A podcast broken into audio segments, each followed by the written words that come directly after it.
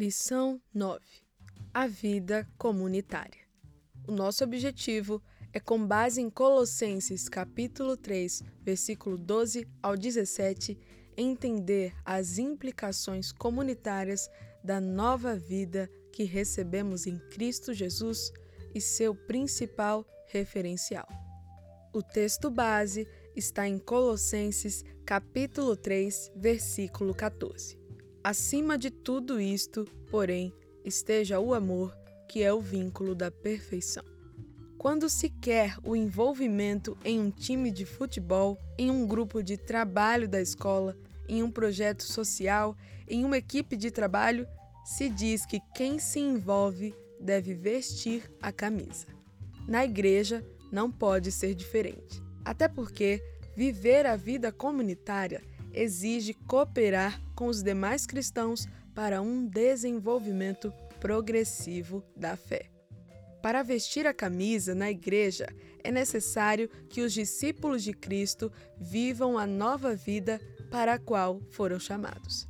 Além da dimensão pessoal, o trecho de Colossenses, capítulo 3, versículo 12 ao 17, ensina que a pessoa que foi salva viverá essa vida também na dimensão comunitária. Este trecho apresenta-nos as implicações comunitárias de estarmos unidos em Cristo. É desse assunto que a lição de hoje tratará. O texto em foco. Uma das dimensões mais importantes da espiritualidade cristã é a vida comunitária. Mesmo que ela seja um desafio, não existe cristianismo sem a comunhão dos santos. Muitas pessoas até tentam justificar sua evasão da vida comunitária dizendo que eles são a igreja. Mas, a bem da verdade, o termo igreja carrega em si um sentido de coletividade, ajuntamento e comunidade. Como veremos hoje, a prática da comunhão é parte da nova vida em Cristo. As implicações para a vida comunitária da Igreja. Os cristãos que passaram da velha vida pecaminosa para uma nova vida de santidade em Cristo são moldados por novos valores. Diferente dos que não conhecem a Deus, são identificados em uma nova comunidade, a Igreja, que, dentro de uma velha sociedade, tem o dever de iluminá-la com o Evangelho do Salvador.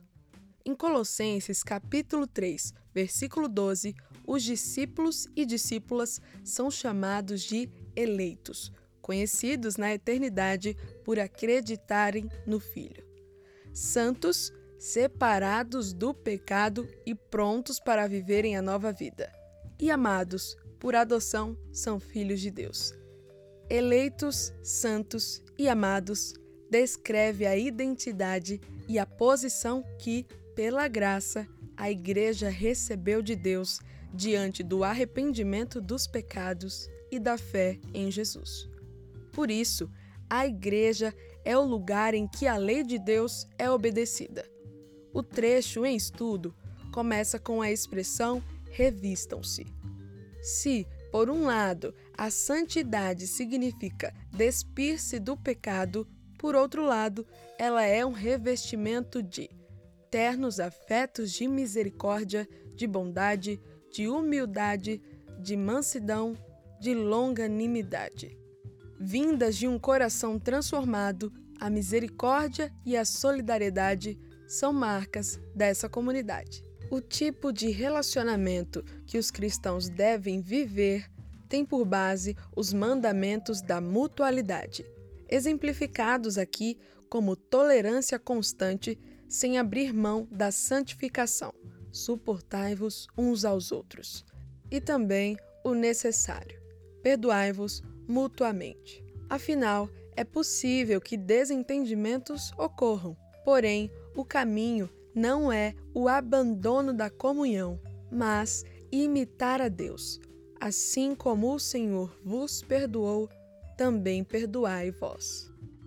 Em síntese, Paulo diz que a igreja é o local do exercício do amor. Acima de tudo isto, porém, esteja o amor, que é o vínculo da perfeição. A motivação de cada cristão em servir a Deus e ao próximo tem no amor de Deus a maior inspiração. O exemplo dado por Deus, que deu seu Filho por amor, é o que motiva cada crente à vida comunitária. O amor dá uma coesão às qualidades cristãs da vida e as unifica. Faz parte da vida cristã a vivência comunitária e não a vida solitária. No discipulado, embora a salvação seja pessoal, ela não é individualista. Quem é salvo em Cristo Jesus deve ter um relacionamento com seus irmãos. Por isso, a igreja deve ser o lugar de viver intenções verdadeiras, solidariedade, amor prático. Quem vive assim estará colocando Cristo no centro, como veremos a seguir. O referencial para a vida comunitária da igreja. Cristo deve ser o centro de sua igreja. Parece óbvio, mas há igrejas que o colocaram para fora de suas atividades e de sua vida diária. Há igrejas que esqueceram de Jesus, que não seguem sua lei. Por isso, é válida a obediência ao mandamento. Lembra-te de Jesus Cristo, que é da tua descendência de Davi, ressuscitou dos mortos. Diante disso, Colossenses capítulo 3, do versículo 15 ao 17, dá algumas características para a igreja local ser uma comunidade cristocêntrica. A primeira característica é a paz de Cristo nos corações, e a paz de Deus, para a qual também fostes chamados em um corpo, domine em vossos corações. Nas traduções antigas, a palavra domine era traduzida como árbitro, que no grego é brabeuem. Significa arbitrar, dar um veredito, ou num processo jurídico ou numa competição atlética. Chega-se à conclusão que a paz do Senhor deve governar as decisões dos cristãos. Isso ajuda na convivência entre os santos. A paz desfrutada pelos discípulos vem de Deus, pois foi possibilitada na cruz e uniu judeus e gentios, gente de toda parte da terra. Esta é a igreja, o povo da cruz, o povo da paz. A segunda característica é a palavra de Cristo na prática comunitária. A palavra de Cristo habite em nós abundantemente. A paz deve ser transbordante e norteadora na igreja. A Bíblia é a bússola da fé e o mapa de orientação que, pelo Espírito Santo, guia a igreja. Paulo exemplifica em Colossenses capítulo 3, versículo 16, algumas áreas em que os cristãos devem utilizar a palavra do Senhor. Na área do ensino e aconselhamento, a Bíblia deve orientar em toda a sabedoria, ensinando-vos e admoestando-vos uns aos outros. Outras áreas são a musical e litúrgica, com salmos, hinos e cânticos espirituais, cantando ao Senhor com graça em vosso coração. Além destas, há outros espaços de ensino da palavra, como a escola bíblica, os pequenos grupos e as séries de mensagens, por exemplo. A terceira e última característica de uma igreja cristocêntrica é a gratidão a Cristo como estilo de vida. E quando fizerdes por palavras ou por obras, fazei tudo em nome do Senhor Jesus, dando por ele graças a Deus Pai. Agir em nome do Senhor envolve viver a vida comunitária, imitando Jesus em tudo, ser grato por todas as bênçãos concedidas pelo Pai, como pela nova vida em Cristo e a comunhão da Igreja.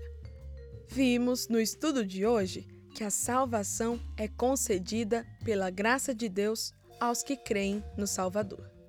Ela é determinante para uma nova vida cujos valores têm por base a comunhão com os santos e sua prática centralizada em Jesus.